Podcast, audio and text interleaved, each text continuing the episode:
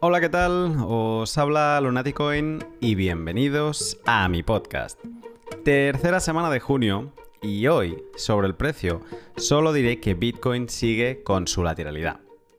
El 11 de junio volvió a flirtear con los 10.000 dólares, el 15 con los 8.800 y a fecha de grabación de esta intro sigue dentro de este rango, marcando los 9.400 dólares. Y hasta aquí el precio, porque si entiendes el cambio de paradigma que representa Bitcoin, su tasa de intercambio con una moneda que muere cada día un poco más es solo una anécdota de 2020. El dólar ha pasado de estar respaldado por oro a estar respaldado por deuda, de ser únicamente físico a ser prácticamente digital y con anhelos de criptocontrol. El pod de hoy va de un fascinante tema que revive uno de los momentos más mágicos de la historia de Bitcoin y documenta un hito en la historia de la moneda que va en sentido opuesto al camino andado por el dólar. Hoy hablamos de las monedas Casastios o de cuando lo digital quiso ser físico. Para ello me siento a hablar con un miembro de la comunidad hispana, oriundo de Telegram y muy activo en ayudar al resto, el gran Rotterdam. Te cuento más en un momento, pero antes déjame explicarte cómo te pueden ayudar mis sponsors. Si quieres comprar o vender Bitcoin a otras personas sin necesidad de dar ninguna información personal, sin pagar de más y de forma segura, tienes que conocer a hodlhodl.com. Hodl Hodl es una plataforma web peer-to-peer que te acompaña en este proceso de compra y venta de Bitcoin a otros particulares y siempre de forma privada. En Hodl Hodl, aparte de comprar, también puedes vender y es tan fácil como el proceso de compra. Vas a hodlhodl.com y le das a Vende BTC y allá verás un botón verde que te aparece a la derecha que pone Crear oferta. Allí defines conceptos como país, el precio, esto es interesante, lo quieres poner fijo o variable. Eh, en el variable fijas un porcentual por encima o por debajo del precio que marque un exchange en concreto, el que tú decidas, y entonces tu precio de venta fluctuará en base al precio de Bitcoin. Y eso es muy interesante. Luego también puedes fijar cuánto quieres vender por, eh, contrato, o sea, por acuerdo. Eh, quieres vender un máximo de 100 euros cada vez, pues eh, lo fijas ahí. Y luego en total cuánto quieres vender. ¿Quieres vender un total de 1000 euros? Pues también lo fijas. Y, como no, el método de pago que aceptas, desde transferencias bancarias, lo quieres en efectivo, cripto, también acepta pagos en, todo tipo de shitcoins y luego otros tipos de pagos digitales como Revolut, Bizum, Cele o Halcash. Como vendedor te interesa echarle un vistazo a Halcash porque es uno de los mejores sistemas para vender Bitcoin, al evitar los conocidos chargebacks, que eso es que el vendedor, ay no, que el comprador eh, le pida al banco que, oye, me equivoqué haciendo esta transferencia, mm, gestionar por favor que se devuelva el dinero. Eso es un, es un chargeback.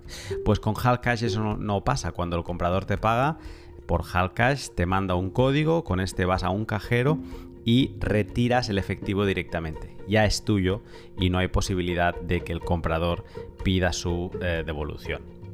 Compra y vende Bitcoin semanalmente en hodlhodl.com y sigue acumulando soberanía financiera individual.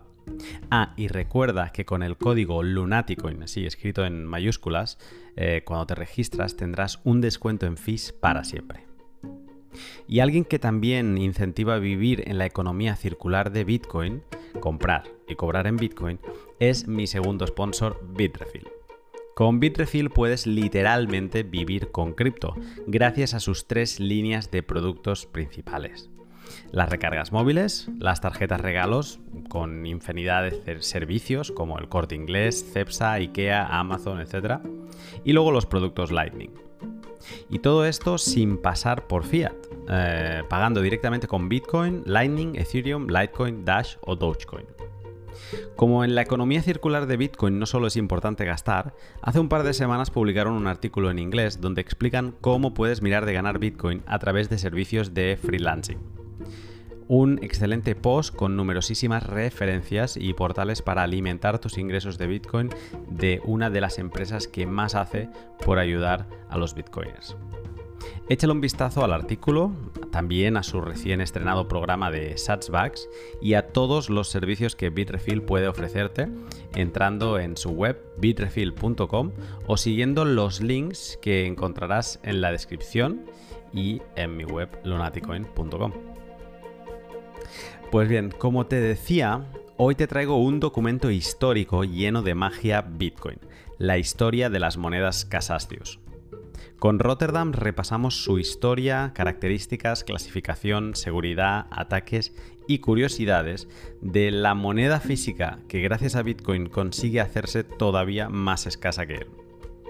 Prepárate para conocer la moneda de los 10 millones de dólares. Sin más, te dejo con el pod.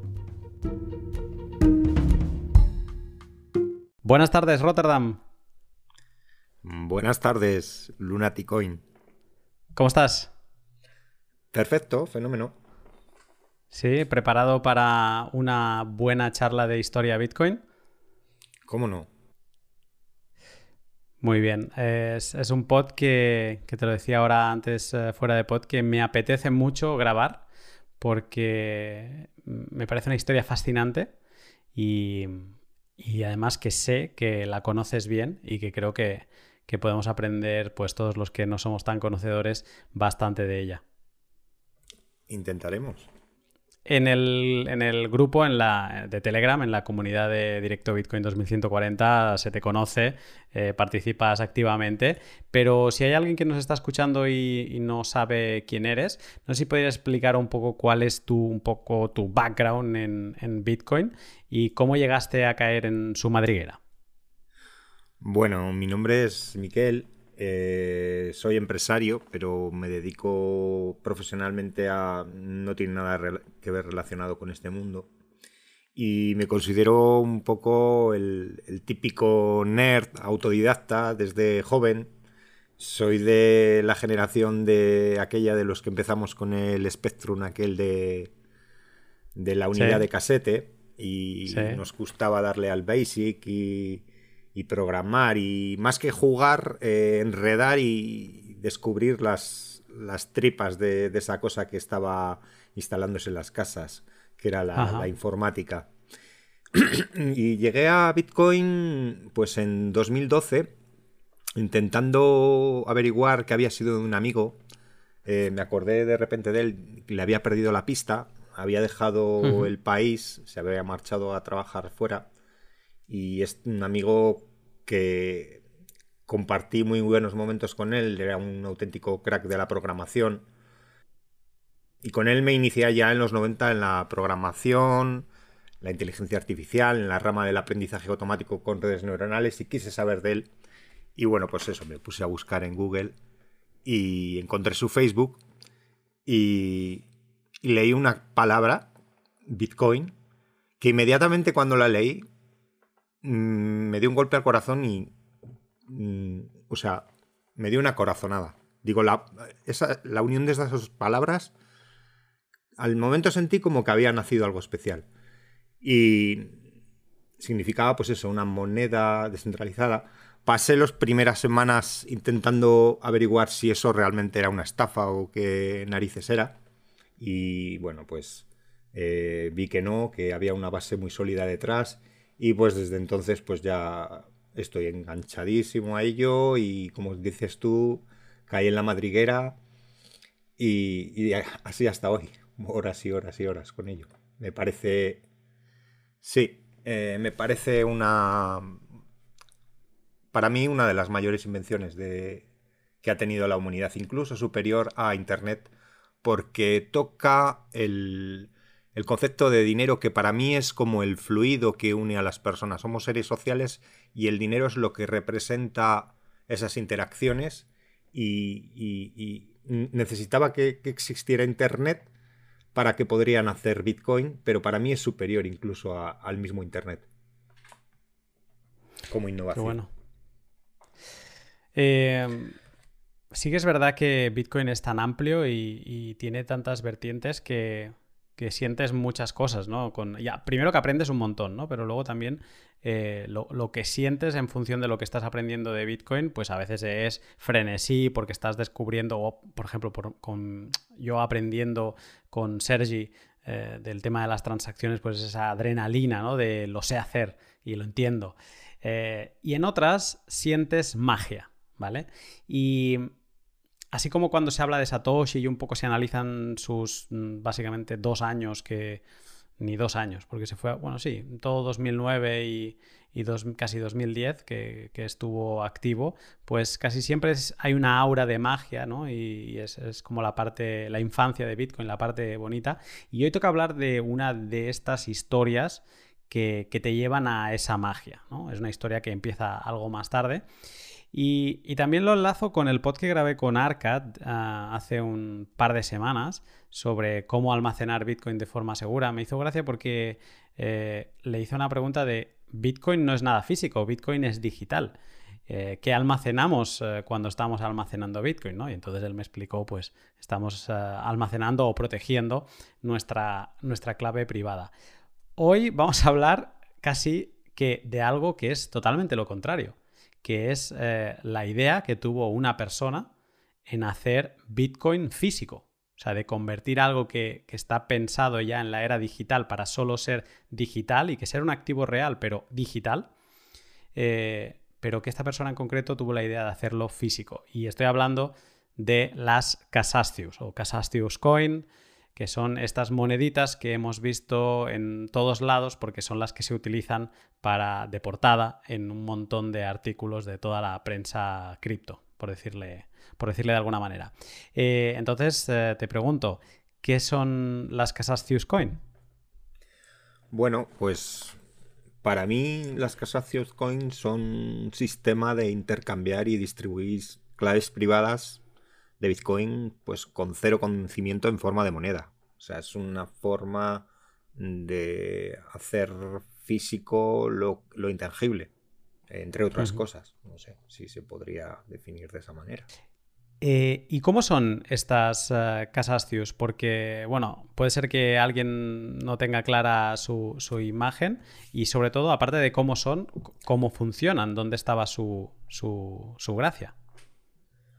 Bueno, pues básicamente adoptan la forma de una moneda, algo reconocible, en diversos metales como latón, níquel, plata, oro, y llevan una, cara acuñada en uno de los lados y, en concreto las Casastius llevan una cara lisa con una hendidura circular en donde se aloja una clave privada que su creador generó de forma segura.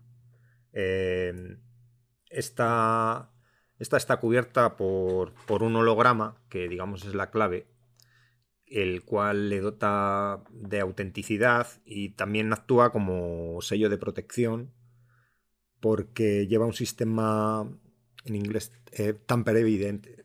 Se deja una marca, se intenta levantarse, es una protección.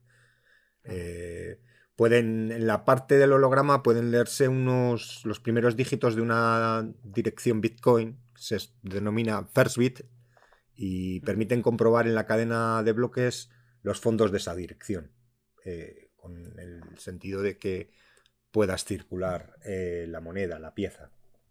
O sea, por, por lo que me has dicho, es un lado una parte acuñada, como tendríamos en el euro y en el resto de monedas, ¿no? O sea que la forma se obtiene del, metal, del resultado de, algún tipo de, acuñación. Y por la otra es una cara plana con una hendidura circular que aloja la private key, entiendo.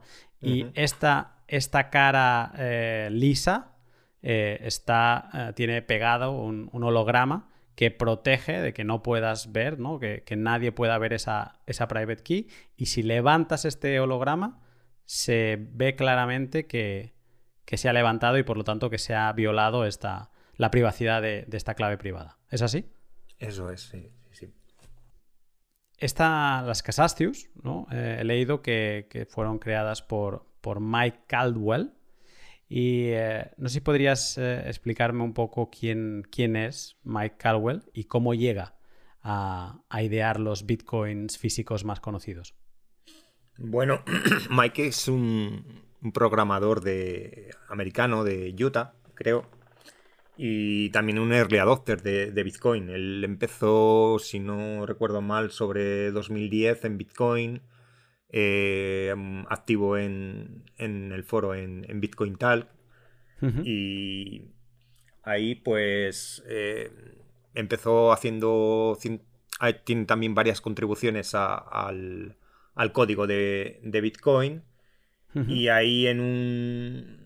En concreto en, en Bitcoin Talk hay un post en el que un core developer de, los primeros de, Bitcoin, que se llamaba Nils Snyder, menciona que había creado un, Bitcoin físico. Y entonces, pues, eh, inmediatamente surge la tormenta de ideas. Eh, Gavin creo que es... Eh, responde. Realmente este Bitcoin físico era, pues, no sé, la foto se puede poner por ahí a posteriori. Era una pieza, digamos, era, imagínate una placa de estas de las que se mm, sirven para hacer circuitos impresos, que es de epoxi y lleva fibra. Y, lleva una capa de cobre y él con algún CNC o alguna máquina o a mano había tallado simplemente una B. O sea, que era un poco pretencioso decir que era un Bitcoin físico. Pero bueno, era... Muy, artesanal por lo que me estás diciendo. Sí, porque tampoco es que representara simplemente más que era una monedita, ¿no? Pero bueno, eso avivó la imaginación y ya te digo, Gavin inmediatamente en dos o tres líneas más abajo responde, bueno, pues mira, lo que puedes hacer es poner una dirección y, mandar ahí bitcoins y, ya tienes un bitcoin, o sea, una fusión de lo digital con lo, con lo, con lo físico, ¿no? dice, no, porque si mandas ahí, ¿quién, te, ¿quién no te asegura de que puedas hacer varias copias y distribuirlas? No funciona así. Y eso inmediatamente desató una tormenta de ideas y por ahí, por ahí estaba Mike y, y pues se creó un, hilo y, la gente tirando, tirando. ¿Cómo, cómo se podría llegar a, a, conseguir un, un, un, Bitcoin físico, no? En un principio pensaron, pues, en usar chips de, de, de radiofrecuencia, en usar smart cars, no conseguían solucionar eso que también resuelve Bitcoin en el mundo digital, que es la, solución al problema de que en el, mundo digital puedes hacer las copias que quieras. Si pagas a una persona con, con un token, ¿quién no te permite que puedas volver a copiar ese token para pagar a otra persona? Lo que, mm. resolvió, lo que resolvió Bitcoin. Y, bueno, y ahí se quedó la, cosa y Mike siguió adelante, adelante, adelante y al final pues parece ser que, dio con una solución, aunque quizás él no fue el primero. ¿eh? Ah, ¿no? Bueno, ¿quieres decir Nils? Eh, no, me refiero a, Nils, lo, eh, lo, único que creó fue esta ficha con, con una imagen de Bitcoin, pero no llega a ser una forma de, almacenar valor. Eh, ni tampoco Mike fue el creador, como diríamos, del, primer Bitcoin físico con valor digital embebido dentro. ¿Había otros Bitcoins físicos antes que, que Casastios? Sí, bueno, los primeros de los que yo tengo constancia son unos eh, especie de, tarjetas que se llamaban Bitbills que solucionan este problema con la idea del, holograma. Y eran una especie de tarjetas, con, creo que eran un, de un Bitcoin, 5 Bitcoin, 10, 25, y llevaban un holograma que tapaba una clave privada. Y a ellos les corresponde un poco ser, digamos, el honor de ser los primeros. ¿Y luego ya encontraríamos las Casastius?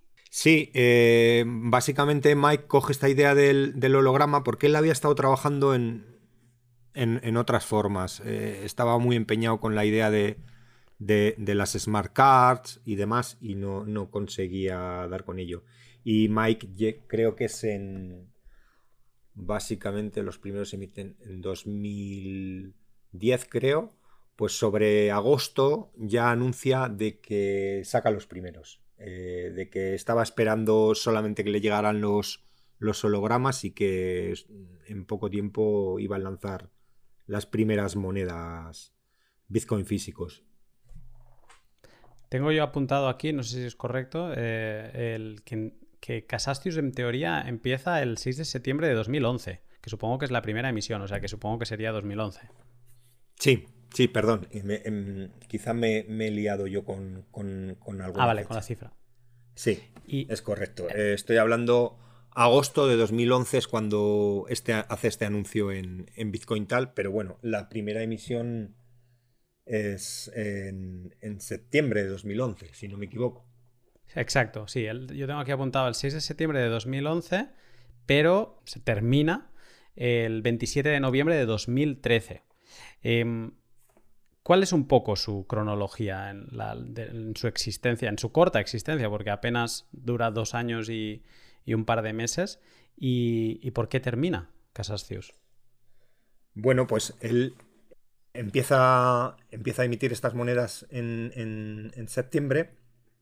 inicialmente lanza, una serie mm, solamente de, un Bitcoin y rápidamente se le amontonan los pedidos porque era una idea que, funcionaba muy bien. Eh, la gente incluso estas monedas servían mucho pues en lo típico, las típicos meetups o gente que se reunía.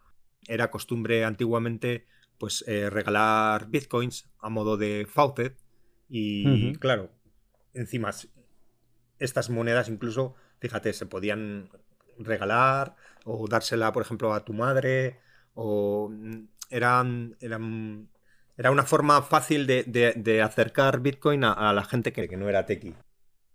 Y, y, bueno, sale esa primera versión. Inmediatamente creo que la segunda ya son las monedas de 5 y luego van saliendo, básicamente en, las monedas se clasifican por tres series y eh, lo que la diferencia es el holograma que llevan. Hay tres clases de hologramas, de hologramas diferentes, la serie 1, la 2 y la 3. Y luego algunas de ellas también iban en otro formato que se llamaban Bearer Bar o instrumento, barras de ahorro, yo lo, interpreto, que llevaban esta moneda incrustada. Y algunas de ellas incluso llevaban un segundo factor de autentificación y demás. Y todo sucede pues, desde esta fecha hasta noviembre de 2013, en que el Departamento del Tesoro de Estados Unidos anunciaban que iban a, a modificar la ley y que estas empresas iban a ser consideradas como transmisoras de, dinero. Y él para evitar eh, problemas y porque también el precio de, Bitcoin em, ya se había, había subido mucho, eh, no, se, no, se, siente cómodo eh, y, decide poner fin a, la emisión de bitcoins con valor digital en vivido, porque él luego más tarde reanuda y sigue vendiéndoles, pero ya sin el, sin las claves privadas dentro. No te lo he preguntado al principio, pero creo que es, una pregunta importante porque él era Mike Caldwell, pero las monedas se llaman Casascius. Eh, ¿Sabes de dónde sale el nombre por casualidad? Yo lo he escuchado varias veces a Mike decir que él básicamente eh, lo que buscaba era algo, una palabra propia que no, existiría, o sea, una marca y realmente la palabra no tiene ningún significado, es, es su nick propio de él antes incluso de empezar a emitir estas monedas. O sea que puso el nombre de las monedas a, su nick con el que él se, identifica en Internet. Como si yo le pongo a unas monedas Lunaticoin. Exacto, lo mismo.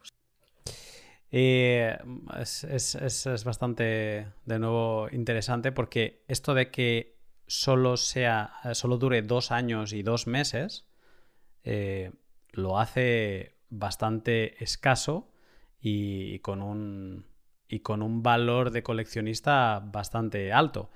Pero antes de entrar en, temas más de valor y, de precio de estas Casascius, te quería preguntar por algo que ya, ya, introducías en la última pregunta, que es sobre los tipos, porque he visto que hay diferentes tipos, diferentes series, como mencionabas, diferentes materiales metálicos, o sea, mm, esto me ha sorprendido también, y eh, diferentes formas, también lo has mencionado, e incluso diferentes errores. O sea, como que los errores forman parte de, de unas líneas de, de, las. como si fueran series eh, en sí mismas. Entonces. No, no, sé si podrías hacer como así con todo lo que te, he dicho yo ahora, una clasificación general de las Casascius que existen. Eh, muchísimas. Eh, vamos a ver. Eh, para empezar, las primeras son, de, son de latón y ya luego Mike se anima con otros materiales, también prueba el, el níquel y después ya en las piezas más artísticas se va incluso a la plata y el oro en algunas monedas de alta de alto valor facial. Eh, Para mí las más bonitas y las más artísticas, desde luego, es, son las, las de plata. Y sobre todo yo destacaría la, la de la de plata con el, la letra B dorada y el, y el borde de la moneda, el ring que se llama dorado. A mí me parece la pieza más bonita de las que, de las que ha producido Casascius. Y luego, pues, hay infinidad de clasificaciones. Porque eh, primeramente, por ejemplo, imagínate si la serie, por ejemplo, de 5 eh, con el holograma 1 es diferente a la del holograma 2 o, el 3. Entonces, eh, en, cada, en cada serie de esa moneda se hicieron una serie de tiradas y con dependiendo de la tirada, la escasez, o sea, la cantidad de monedas que se hayan emitido, Mm, la hace, como en todo el mundo de los coleccionables, pues la hace mm, más deseada o menos deseada por el número de piezas que hay. Luego, aparte, también es muy común en el mundo de los coleccionables, pues las rarezas, ¿no? Como recuerdas, pues en los sellos. Eh, uno que tiene una esquina que es de color marrón, pero que salió así de fábrica. Vale, pues eso lo hace una pieza todavía, todavía más única. Eh, Mm, la verdad que es, es bastante, bastante, bastante, bastante, extenso darle una, una, una calificación y hay que, hay que estar un poco en el mundillo. Por ejemplo, em, eh, también el valor es, relativo también a la, a, la, a, la, a la, posición en la transacción eh, que se fundó. Por ejemplo, si eh, la moneda de 25 se empieza a emitir el, 2 de febrero, por ponerte una fecha de 2012, pues la primera moneda, mm, lógicamente, también tiene más valor. En, el mundo del coleccionismo es así, ¿no? Entonces, una moneda, aunque sean todas, digamos, entre comillas, iguales, todas esas características que las hacen diferente hace que pues que sea un mundo en sí mismo. Es como el, tema de la plata o la numismática es, es un mundo. Hmm. Hablabas ahora de los valores faciales que, entiendo que significa pues el valor que contenía cada Casascius, ¿no? Eh, y decías que, que, por ejemplo, has mencionado la de 5 bitcoins y hablabas de que si son de la si tienen el 1, el 2 o el 3, entiendo que esos son las series. ¿De cada serie se hicieron las, los mismos valores faciales? No, no, no, no, no, no. Hay mucha diferencia. Eh, hay monedas que igual eh, se emitieron 5.000 de esa serie y hay monedas que se emitieron 3 o 45. Y entonces... Pero, pero la cantidad de, de Bitcoin que contenían ¿Todas las series tenían los mismos valores faciales? O sea, la, el mismo, eh, la misma cantidad de Bitcoin dentro de, cada tipo. O, eran distintos? ¿Y, qué tipos de valores faciales eh, encontramos en, las Casascius? Bueno, pues eh, estos van desde de una décima parte de un Bitcoin, de 0,1 hasta 1000, pasando por 0,5, 1, 5, 10, 25 y, y 1000. Y, luego también las barras, las, llamadas bearer bar. o sea, hay mucha diferencia de, emisión de unas a otras y, por ejemplo, las. Yo recuerdo así como especiales las monedas de. Creo que eran 0,5 bitcoins de la serie 2. Eh, son. Creo que las más escasas hay 45 piezas. Y, vale. O sea que hay mucha diferencia entre unas y otras. Bueno, las más escasas eh, creo que en verdad son las de mil bitcoins, ¿no? Porque eh, estuve trasteando un poco y creo que se hicieron solo cinco. Sí, sí, sí, es cierto. Eh, lo, he dicho mal. Mm, me he referido a la de 0,5 por ser un valor facial bajo. por eso he pensado en ella como de la más escasa, porque lógicamente sí, de estas se hicieron muy poquitas, creo que quedan tres abiertas, o sea, perdón, tres sin abrir, sin redimir. Y, y, sí, sí, son las... Aunque hay más, de hecho, realmente hay más. Bobby Lee, por ejemplo, el, el, CEO de, de, Bitcoin China y hermano de, de, Charlie Lee, el creador de Litecoin, tenía una colección de, en una caja que hay por ahí unos posts rulando de, no sé, 12, 20 y tantas monedas de estas de mil pero son, eh, creo que son sin, sin, sin fundar, digo yo, porque la palabra en inglés, funding. Sin funding, Sin funding. Sin cargar, sin, tener bitcoins dentro. Exacto. Y, y creo que las subastó. Sí, pero realmente de las que se consideran originales, de las que Mike puso bitcoins dentro, eh, cinco. Sí, pero como pieza especial yo resaltaría esta, la de 0,5 con el holograma de la serie 2. O sea, 0,1, 0,5, un bitcoin, 5 bitcoins, 10 bitcoins, 25 bitcoins, 1000 bitcoins y... Eh, es fascinante. Eh, entonces, yo lo que he visto es que en algunas casas eh, en, el, en, el, holograma, creo que es la serie 1, tienen un número como es sobreimpreso de esto que mencionabas antes del, de los primeros bits de la dirección.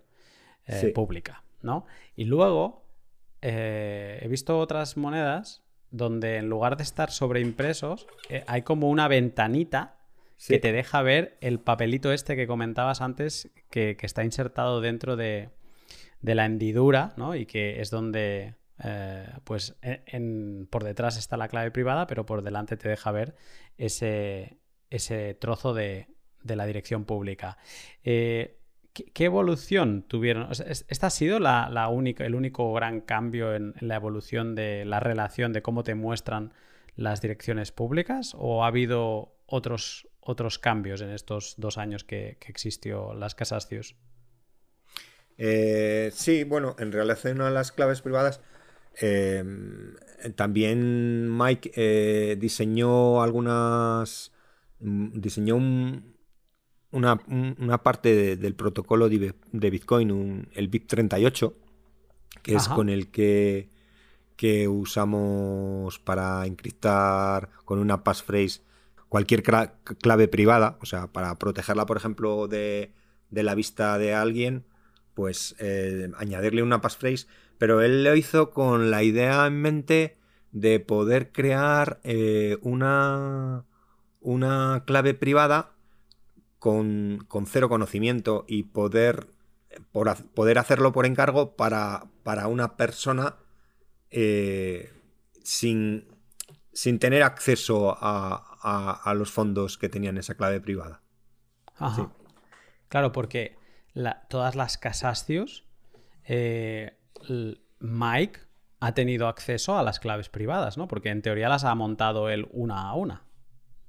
Sí, eh, todas. Eh, además, pues bueno, Mike para esto tomó bastante cuidado y por su trayectoria, la verdad que... y el haber manejado tal cantidad de Bitcoin, porque si no recuerdo mal, estamos hablando de que Mike puso un total de 90.000 Bitcoins en, dentro de, las monedas, que es mucho valor, aún, en, en aquellos días, y no te cuento ahora, y no ha habido ni un solo caso de que, yo qué sé, imagínate lo que supone, o sea, porque en algunos casos también la gente le mandaba los bitcoins a Mike que luego él, ponía en, las claves privadas.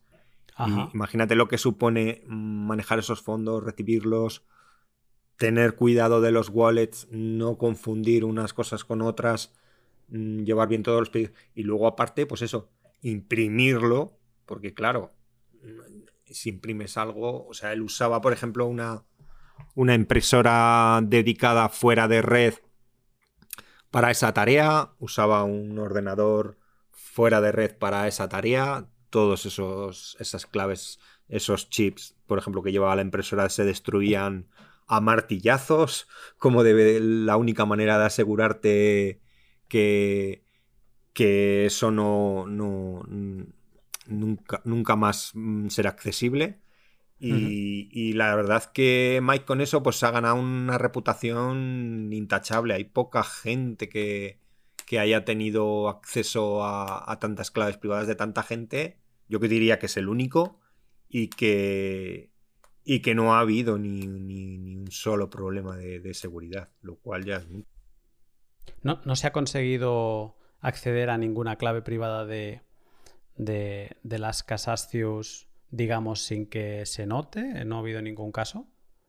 Bueno, eh, sí que ha habido, creo recordar, en una feria de, de DEFCON, la conferencia de, hacker internacional que se celebra en Las Vegas, hubo un caso de que, sí que se consiguió levantar este holograma del que hablábamos, que es una medida de seguridad mm, bastante buena, porque si conoces cómo funcionan un poco los hologramas, un holograma es como una fotografía.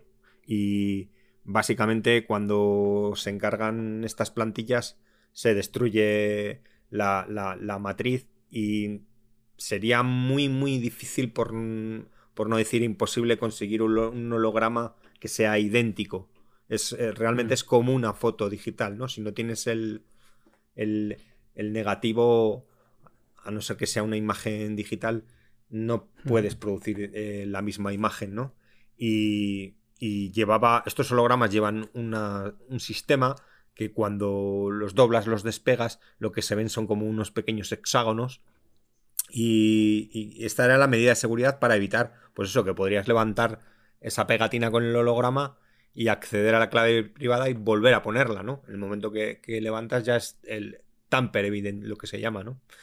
Y, ahí en DEFCON hubo una prueba de concepto que sí que consiguieron mediante un, una aguja hipodérmica con una solución que no, han detallado, em, disolver ese pegamento y, poder acceder a la clave y que no se, no se notara. Pero tengo que reseñar que no se conoce ningún caso, al menos yo no lo he oído, de una persona que haya comprado una moneda y no, no haya estado la clave privada eh, debajo o que se haya movido esa, clave. ¿no? Eh, no se conoce ningún caso. O sea, realmente fue em, una prueba de concepto. Vale, o sea que digamos que si, alguien con todos los medios y con todo el conocimiento, pues sería capaz de hacerlo, pero si no, es lo que dices tú, a la que levantas la pegatina, yo he visto alguna foto y ya, ya colgaré algún ejemplo eh, en que, vale, muy bien, la despegas, ves la clave privada, pero si intentas volver a pegar es imposible porque se destroza el holograma.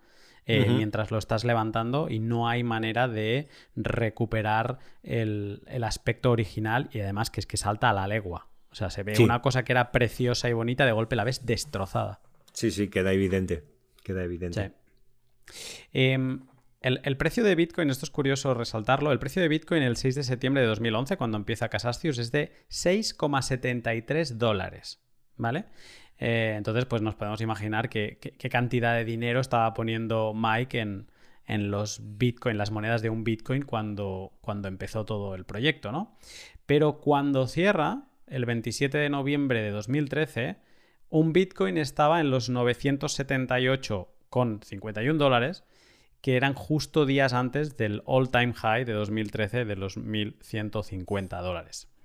Entonces, yo te quería preguntar, no sé si sabrás, eh, cómo vendía eh, Mike las Casastius, o sea, ¿a qué valor? Por ejemplo, la de, la de, un Bitcoin. ¿Le añadía un valor fijo en dólares, tipo, no sé, 50 mm, euros por moneda, de, por gastos de, de, acuñado, etcétera, o, por unidad, no sé, ¿qué sistema utilizaba? No sé si lo sabes. Sí, eh, es un poco como dices tú, eh, le ponía una cantidad fija, pero claro, em, ya piensa eh, las siguientes series que sacó, o sea, no tenía nada que ver. la serie 1, que era una moneda de latón con un acuñado un poquito, diríamos, más básico, con, con las monedas tan bonitas, por ejemplo, que hay de la serie 2 y la serie 3 de, plata. Entonces, lógicamente, la, cantidad fija que le ponía era diferente. Y claro, igual, por ejemplo, mm. el premium de una moneda que en tamaño es más grande, pues lleva más plata, o el trabajo de acuñado es. es pero un poco era eso, era una cantidad fija. O sea, él le ponía un premium, él las cobraba en. en el premium lo cobraba en, en Bitcoin. Y también quiero resaltar que cuando salieron por primera, por primera vez, lo que hizo Mike fue abrir un, su web, que era Casastius, que era donde recibía pedidos y eran pagaderas en, Bitcoin. Y había otro sitio que también las vendía, que era el negocio de, otro early adopter de Bitcoin, que era Roger Ver. Tenía un negocio de, venta de componentes eh, informáticos que se llamaba Memory Dealers. Y ahí sí que podías comprarlas con, con dinero digital, pero no, no Bitcoin, sino con, PayPal o con, con, demás. Y también eran redimibles, eh, recuerdo, en, en MTGOX. Podías redimir estas monedas. ¿Sabes? Tenía un apartado de MTGOX que, que te permitía redimir las monedas y, ponerle, poner el saldo en, en, el exchange famoso. Qué curioso. Eh, me, me, da curiosidad saber las de mil bitcoins qué valor en dólares tenían cuando se hicieron. No ahora, que ahora lo podemos calcular rápido, pero me gustaría saber si, si no sé si lo sabrás, ¿eh? pero es como una pregunta retórica que lanzo, de si realmente cuando Mike las hizo estaba haciendo unas piezas de mucho valor ya por entonces. Hombre, sí, sí eran unas piezas de, mucho valor. No recuerdo exactamente la fecha en que salieron las, las primeras, pero pero sí que, sí que se consideraban piezas, piezas de, de, Más que idea, con, idea de la posterioridad. O sea, él sabía que, iban a ser monedas únicas y de hecho así lo ha sido. O sea, eh, si no me equivoco, creo que la moneda de, de mil bitcoins es la pieza numismática más cara del mercado. Ha destronado incluso al... Creo que era el, el Flow Flowing Hair Dollar, que es un dólar de, la antigua em, República Americana, un dólar antiguo, y creo que se subastó hace años por mm, primero por 7 millones y luego por 10 millones de dólares y destronó a la famosa moneda esta. Y, y, claro, eso fue hace años. O sea, mm, pienso que todavía le queda camino para, Evidentemente es mucho debido al, valor facial que, conllevan, al valor digital de Bitcoin. Pero ¿quién, por qué no también puedan ser en el futuro piezas numismáticas de, alto valor? Para mí, desde luego, tienen algo especial, que es, eh, representan un poco, si pensamos que el futuro del dinero va a ser digital, como vemos que todo avanza hacia lo digital, ¿no? Eh, quizá pueda ser el último dinero físico y a la vez el primero digital. Es un hmm. como un interfaz ahí. Sí, y, yo pienso que, que será un hito coleccionista, independientemente de que, de que Bitcoin tenga éxito o no, eh, el valor numismático yo creo que, lo tendrán. Sí. Mira, de hecho, he aprovechado mientras te escuchaba y he entrado a ver las que están activas todavía y pone la fecha cuando se, cuando se cargaron de Bitcoin. Una, la más antigua de las que está activa, es de finales de 2011, cuando Bitcoin estaba mm, pues a 4 dólares con 70. Por lo tanto, eh, 4,70 estaban, estaban poniendo en valor dólar 4.700 dólares en, en, un, en, una monedita de Casastius. Sí, sí, Pero luego, si miro el valor, la fecha más antigua de estas tres activas es no, noviembre de 2012. Y a ver, aquí estoy haciéndolo en directo, pero esto, ah, no, ya me he pasado de fecha. Si me voy a aquí, noviembre. Bueno, no, noviembre de 2012 estábamos a 10 dólares. Por lo tanto, ya estábamos eh, poniendo en una moneda 10.000 dólares, que, que, sí que, que es. Eh, pues es como las casascios de un Bitcoin a día de hoy, ¿no? Que tienen casi un valor similar a, a 10.000 dólares. Qué, qué barbaridad ahora. Claro, ahora el valor de una moneda de 1.000 Bitcoins, pues son. Si no me fallan los pues cálculos, son casi 10 millones de dólares. 10 millones de dólares, sí. Sí, sí. Más quizás por el premio, porque tienen un, premio. Y, los forks. O sea, ese es solamente el valor facial. Siempre se supone que la clave privada va a estar ahí. Eh, Ajá. Es, un, es, un, poco curioso también, porque siempre cuentas con el, valor digital, ¿no? Y se le tienes ahí. Luego está el valor numismático. Claro si lo tiene, eh, o el valor de escasez, igual que cualquier coleccionable, independientemente de que lo consideres o no numismática, alguna gente no lo considerará, mm, sí que está considerado, porque de hecho las califican las, las agencias de calificación de monedas, tú la puedes enviar, te la califican. Bueno, es un coleccionable más. Hmm. Ahora te preguntaré algunas preguntas sobre, sobre esto del valor. Em, en general, te quiero preguntar sobre datos. Eh, eh, y es si, sabes cuántas quedan en relación de cuántas se hicieron. Y cuando digo cuántas quedan, son las que quedan por abrir. Pues mira, aquí tengo el chart este que, te, te, envié, donde cuenta las monedas redimidas a lo largo de la historia y, y las activas. Y vemos que pues quedan como como cuarenta y tantas mil, cerca de cincuenta mil bitcoins activos en esas monedas.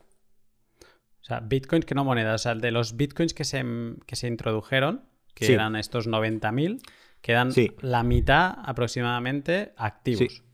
Unos 45.000 calculo yo. Y monedas en total, unas 20, no llega a 21.000. Por lo que veo aquí, si, si no está equivocado. Sí. Y se han abierto eh, casi 7.000. De un total de 27.000 monedas. Eh, claro, eh, lo que tú decías antes, primero que son preciosas, después que son un objeto de coleccionista. Si estás apasionado con Bitcoin, pues casi que quieres tener una. ¿Se pueden conseguir todavía algunas? O sea, si alguien tiene el deseo de tenerlas, ¿es, es viable conseguir una? Sí, es viable es viable lo que lo único pues que exige pues pues saber un poco lo que estás haciendo no porque em, pues es un comercio global o sea no es como que vas a comprar algo eh, en tu propio país es algo físico es algo de valor y entonces pues igual la encuentras en, Estados Unidos o la encuentras en, en Bélgica o en Reino Unido y, hay que enviarla y normalmente se pagan en, en bitcoins y, claro, ¿cómo te aseguras de que lo que has visto es lo que recibes y de que está todo bien y demás?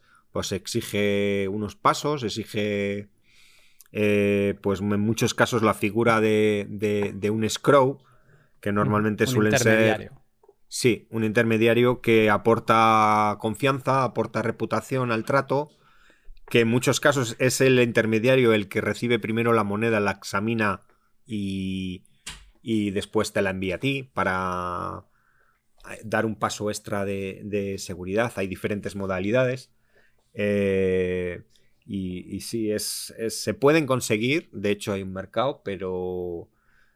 Pero bueno, exige, pues eso. Mm, eh, exige tener unos ciertos conocimientos y, y, estar bien asesorado. Hmm. Claro, yo preparando el pod pensaba, ostras, claro, mira, fíjate que están las, las de las casas CIUS de .1 bitcoins, que digamos son las más asequibles, ¿no? Son las, las que por valor facial pues puedes plantearte conseguir eh, más fácilmente. Eh, pero luego, y también por, por, otro pensamiento que decía, es que si tú Mm, consigues una casa Ciusfa para ti o las de punto 5, por ejemplo.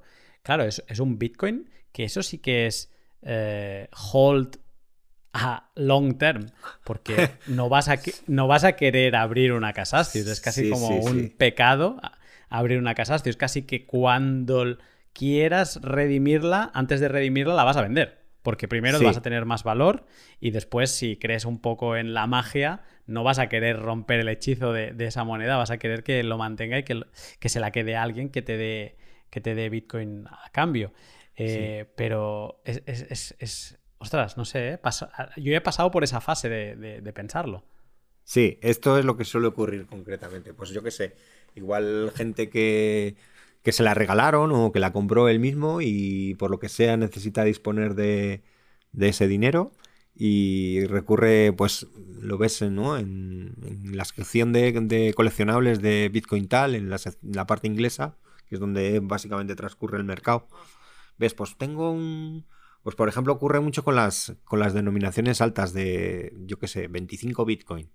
Joder, pues Hostia. Eh, quieren venderla y claro, pues muchas veces no consiguen la cifra de, de, lo que están esperando por ella. Y en muchos casos se llegan a, como se suele decir en el argot, a pelar. O sea, porque... Y después también eh, estas monedas eh, redimidas, peladas, tienen una venta, tanto el, la moneda en sí como el holograma, como el posible vídeo, en muchos casos que han hecho youtubers que han subido un vídeo y el otro día leí un post de uno que no, pues que es que la voy a pelar y yo estaba preguntando por el precio, pero de ella pelada, porque voy a hacer el vídeo y la voy a poner, a mí me parece un, un poco un crimen, pero bueno, cada uno con lo suyo gasta como quiere. Y sí, sí, esto es un poco lo que ocurre, que que a veces es, es el hall, el hall a muerte. Ese, con ella, sí. ¿Qué, qué, valor? O sea, has hablado, hemos hablado antes que Mike le ponía un, un premium cuando te las vendía, ¿no? y que lo cobraba en Bitcoin. Ahora dices que también se pagan normalmente en Bitcoin. ¿Y qué premium de mercado tienen? Eh, no sé si varía, bueno, claro, supongo que varía en función del, facial, pero no sé si más o menos has visto alguna cifra que me puedas comentar. Así cosas curiosas, pues bueno, yo creo que Mike, por ejemplo, la de un Bitcoin creo que la vendía por 1,15 originalmente. Eh, y, bueno, luego, pues mm, seguramente las de plata, pues llevaría un, premio en acorde en su momento a lo que le costó el acuñado más su beneficio y tal. No sé decirte exactamente la cifra. Pero luego varía mucho, pues eso, la escasez concreta de la moneda. ¿no? Porque, por ejemplo, yo creo recordar eh, eh, las, por ejemplo, las monedas de, de un Bitcoin de plata, plata, la que es eh, plata y dorada, esas mm, pues han llegado a estar en premiums, pues dependiendo de lo especial que sería, pero una normal, mm, incluso el doble de su valor en bitcoins. O sea, una de un bitcoin tenía un premium de, de dos. Y, y, por ejemplo, la moneda de, de, de 0,5 de la serie 2 de plata se han subastado por por creo que son 10 bitcoins. ¿Sabes? Pues solo hay 45 de ellas. Sí. Es que, te digo, varía mucho, mucho, mucho, mucho. Por ejemplo, en, el caso de, de, de, las Casastios de la serie 1, que se, se, conocen como error coins porque llevaban un, un holograma. ¿Sí? Y eh, tuvieron un error y en vez de poner Casastius ponía Casacius, ¿no? Bueno, pues esas, encontrar una moneda eh, en buen estado es muy complicado porque, o sea, se caían al suelo, eh, se tocaban con las manos, entonces, una moneda, por ejemplo, serie 1, error coin, en un estado cercano a, o sea, no circulada, que se llama, por encima de la clasificación MS62, si no me equivoco, que es hasta la MS70, pues es muy, muy apreciada. Mm, es un mundo, o sea, es como en todo el coleccionismo, es, es, un mundo, es un mundo. Y bueno, yo, yo soy un aficionado, ¿eh? No... No, te has animado en ningún momento a dar el paso. No, no, no, porque no. Mm, me parece un mundo bonito, pero no. Creo que Bitcoin nació para ser digital. es una de las razones por las que dio Mike para, para acabar de, de cerrar Casastios, que como experimento había estado bien, pero que en verdad Bitcoin había nacido para ser digital y aparte de todos los riesgos y las obligaciones legales, pues era, era una razón más. Yo personalmente a mí me gustaría tener, eh, creo que te, pregunté por privado incluso si las de punto uno eh, se podían conseguir más o menos fácil y me dijiste, pues no, justo no, porque además son también escasas, ¿no? O sea que tampoco es una serie que existan mucho y, es que, que bueno, que, es que hay, tantos factores a tener en cuenta para, para valorar que te vuelves un poco, un poco loco. Sí, eh, es tan concreta. A mí me parece, para gente que, por ejemplo, le pueda picar el gusanillo, me parece la moneda ideal. Porque es un. se une un valor facial bajo, es, es muy bonita porque es de plata. Eh, puede ser relativamente asequible y, puede tener una, una, valorización en el futuro, quién sabe, quizás como, como inversión o, o como coleccionable, por el hecho de que sea escasa. No es lo mismo una moneda que se han emitido 5.000 piezas iguales que una que hay 300 o 50. Esto mm. cuenta mucho. Eh, he leído sobre, sobre lo de la cadena de custodia, que hay algunas monedas que, que se ha ido como registrando eh, quiénes han sido sus propietarios en una cadena, casi como si fuera una cadena de bloques, pero una cadena de, custodia, de propietarios. ¿Podrías explicar un poco qué, es esto? Sí, pues eh, básicamente es una forma de dar legitimidad a la, moneda. Eh, es decir, si, si tú puedes trazar, imagínate, por ejemplo, que tú, Lunatic, tienes una moneda que has comprado pero no puedes demostrar de dónde la has sacado ni, ni, nada, pues, hmm. pues tiene menos valor que si, por ejemplo, eh, como en el caso este de las cadenas de custodia con, el algoritmo de cifrado PGP, eh, la persona que a la que se la compraste puede firmar un mensaje y tú puedes firmar un mensaje de que tú la has recibido y a su vez esa persona, si la recibió de Mike o del creador o de otra persona, tiene también una firma recibida y autentificada, todo eso se llama una cadena de custodia, que eso es un documento que acompaña también a la moneda en algunos casos, lo cual también le confiere más valor. Eh, es una forma de... Lo mismo que sería un certificado de autenticidad que, vemos.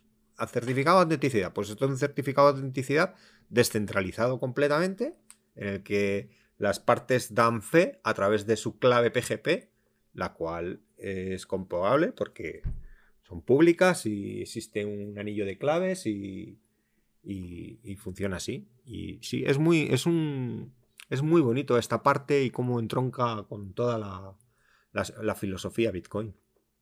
Hmm. Y, otra cosa que mencionabas antes y a mí me sigue eh, fascinando, pareciendo eh, un poco de locos también, es eh, que de una misma serie, como Mike las cargaba en transacciones eh, batching, o sea, en plan que hacía de un input, eh, pues si tenía un input de 32 Bitcoin, por decir así, y, cargaba 32 monedas, pues era un input y 32 outputs de un Bitcoin, ¿no?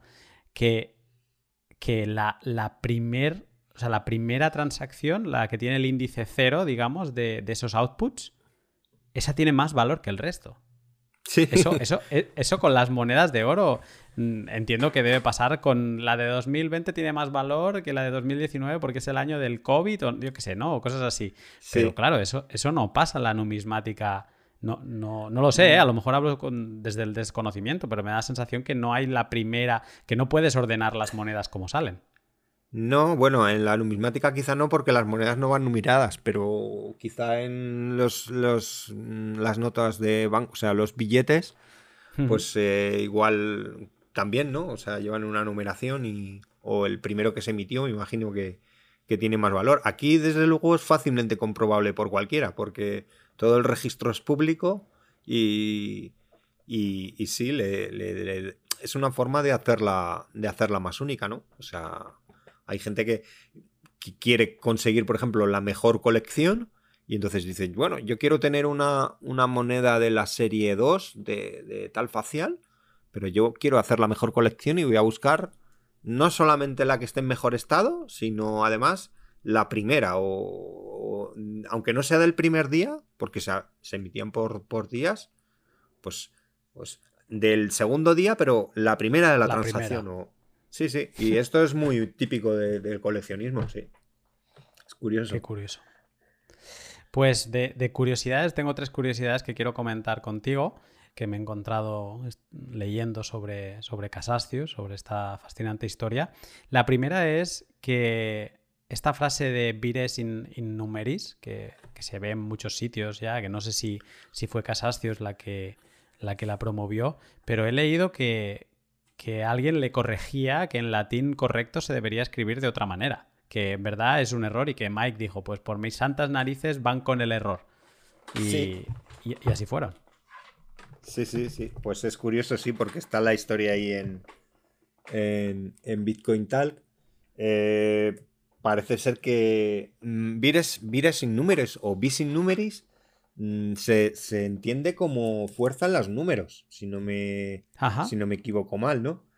Y es, e, incluso es el mensaje este que, por ejemplo, sale en los, en los Ledger Wallet, cuando está en standby, sale vires in, in numeri. Y es curioso porque Mike le, le, lo voy a leer porque lo tengo por aquí. Esto te gustará aún más. Estoy en el proceso de hacer monedas aún más elaboradas con la misma traducción errónea en toda su gloria. Tócate las narices. Dice, simplemente no me importa.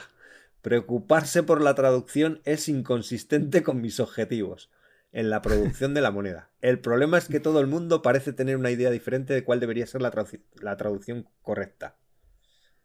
Vires sin números es la única en la que alguna vez hubo consenso. Y ahí denota la palabra consenso tan presente en, la filosofía de Bitcoin. Incluso si era incorrecta o infundada. Y creo que Bitcoin tiene un largo futuro por delante.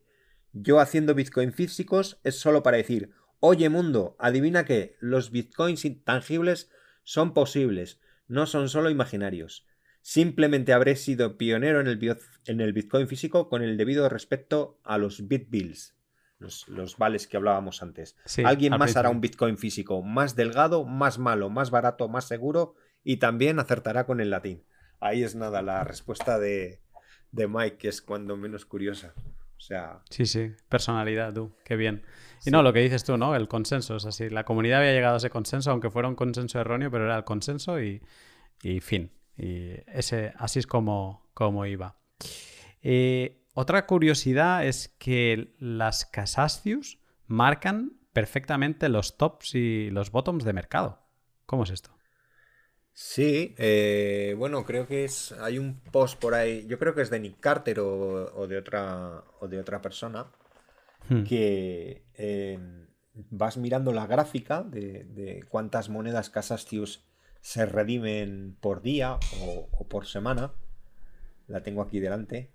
Y es curioso porque, o sea, en los picos eh, de precio de, Bitcoin, tanto por ejemplo en, la burbuja, por llamarlo así, de, 2013, en las, en, las, en las, dos subidas que tuvo, la de abril como la de, la de noviembre-diciembre, y en la burbuja de, 2018, pues eh, hay unos picos muy, muy marcados. O sea, se conoce que se aprecian tanto esos Bitcoin físicos que dicen, bueno, este es el momento, o sea, o ahora o nunca, como no, me, no, no, puedo deshacerme de ella, pues eh, la, redimo y demás. Y, es, curioso que algo que, que, igual no estaría tan relacionado con, directamente con el precio como otros indicadores técnicos o tal, funcione tan bien. Es cuanto menos curioso, sí. Es el, el índice de los holders eternos. Totalmente. Y luego también algo que has dejado entrever antes, lo que pasa es que no te he querido estirar de la lengua porque te lo tenía preparado para ahora al final, es que todas las Casastios, como son tan tempranas, hasta 2013, eh, van cargadas de forks. Es decir, eh, no solo tienen el Bitcoin, sino que tienen eh, Bitcoin Cash, Bitcoin Satoshi Vision, Bitcoin Gold, Bitcoin Diamond, todos los forks que hayan podido existir de Bitcoin los tienen también las Casastios. Sí. todos los, los forks en muchos casos. Sí, pero bueno, que en algún momento han sido. han tenido un valor. Y sí, lógicamente, que en el momento que la cadena, sabemos cómo funciona la, la, cadena de Bitcoin, ¿no? Que existe esa particularidad que yo lo llamo, lo veo como algo bueno. Eh, para mí es un lenguaje, es un, hmm. una forma de, si no te gusta esto, crea tu, lo tuyo o forquéalo, el código es libre, eh, crea tu cadena y busca quien te apoye. Y, y lógicamente, pues comparten las claves privadas originales y los forks están ahí. Las claves privadas dan acceso a, a las monedas, por ejemplo, en Bitcoin Cash o Satoshi Vision o la moneda que sea. Tiene, van todos ahí incluidas en esa clave privada, sí, sí. Y claro, y lógicamente no se pueden, no se pueden mover porque es sin redimir la moneda, me refiero. Eh, perdería el, el valor la moneda en sí, la Casastius. Sí, sí.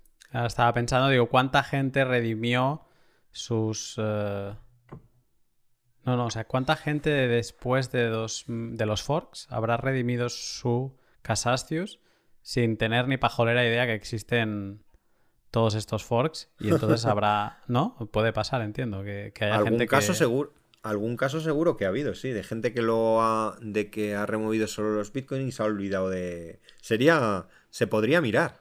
Mm, hmm. Yo creo que se, mm, sí, mirándola, consultando la, la, dirección pública, se podría mirar si, si no se han, si no se han movido los bitcoins de las otras cadenas. Eso sí es, comprobable. Pues sí, pues sí, la verdad. Em, a ver, ahora has mencionado antes alguno, eh, pero no sé si podrías recomendar recursos o links de interés para la gente que nos haya escuchado y diga, buf, quiero aprender más, quiero dejarme caer un poco por la, por la madriguera de Casastius. Bueno, sobre todo el epicentro es eh, Bitcoin Tal, la sección de coleccionables eh, de habla inglesa. Eh, ahí es donde se mueve todo el mercado y donde está toda la info.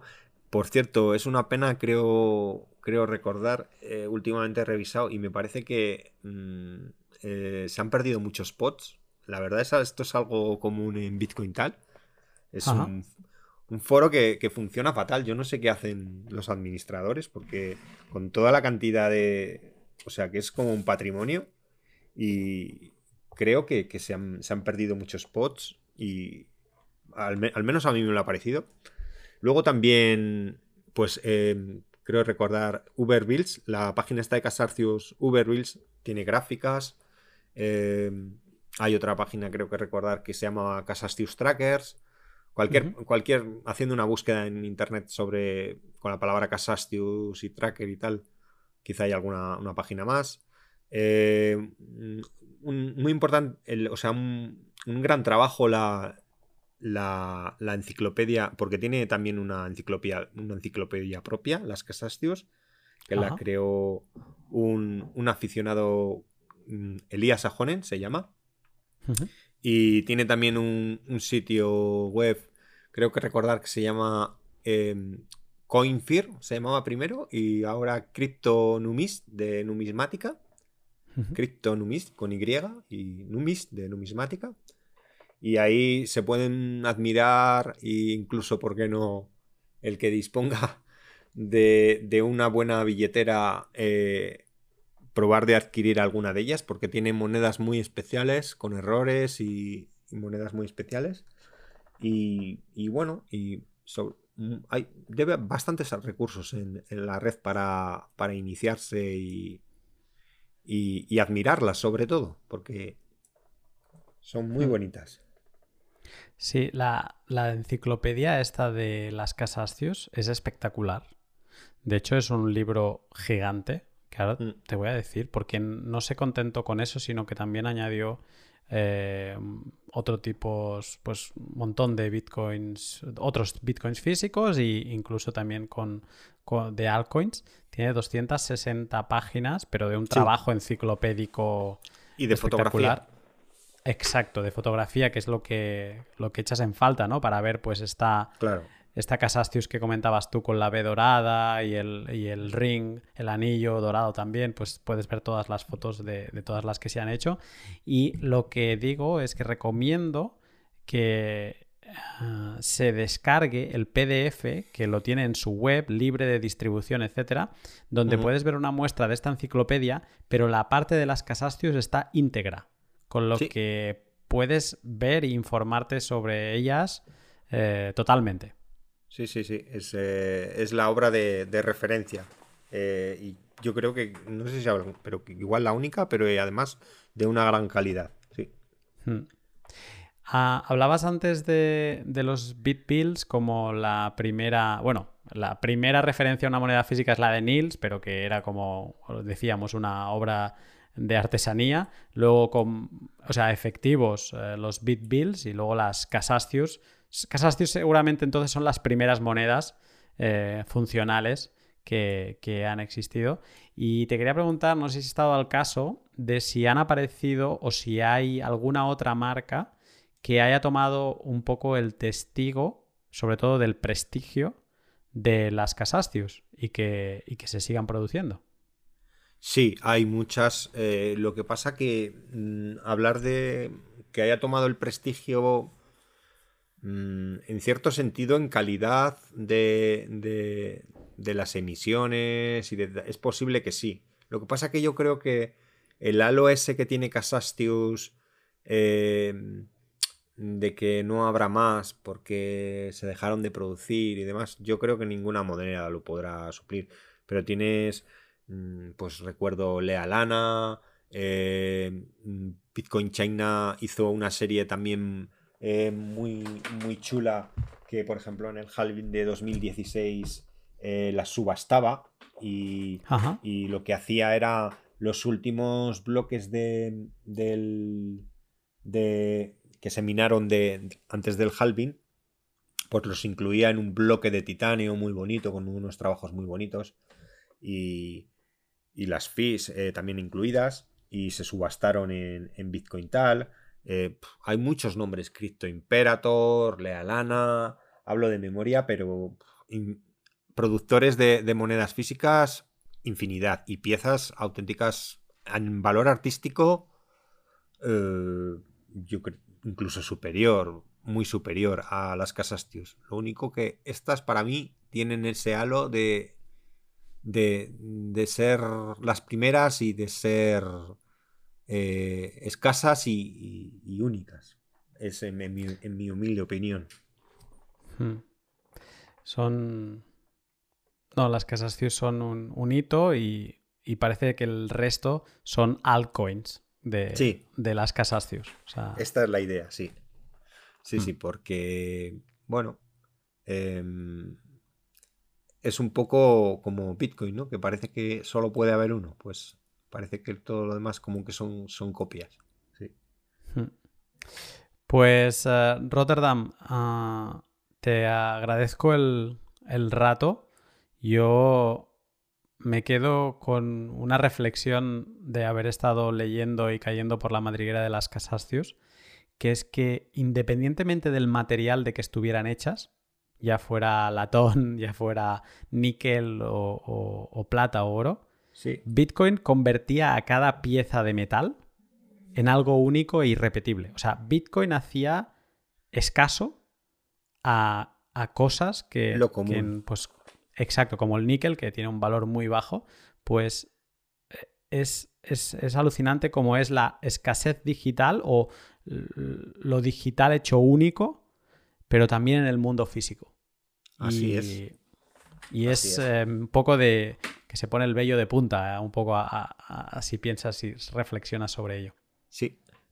Pues nada, encantado Lunatic que, que me hayas abierto las puertas y un placer es charlar un ratito contigo. Muchas gracias. Pues no, el, el placer es mutuo y, y prepárate porque creo que, que te van a caer alguna que otra pregunta de la comunidad sobre las Casastius. Espero que nos dejes algún tipo de documento adicional donde, donde poder seguir leyendo y, y seguir investigando. De nuevo, gracias por tu tiempo. Muy bien, gracias a ti, Lunatic.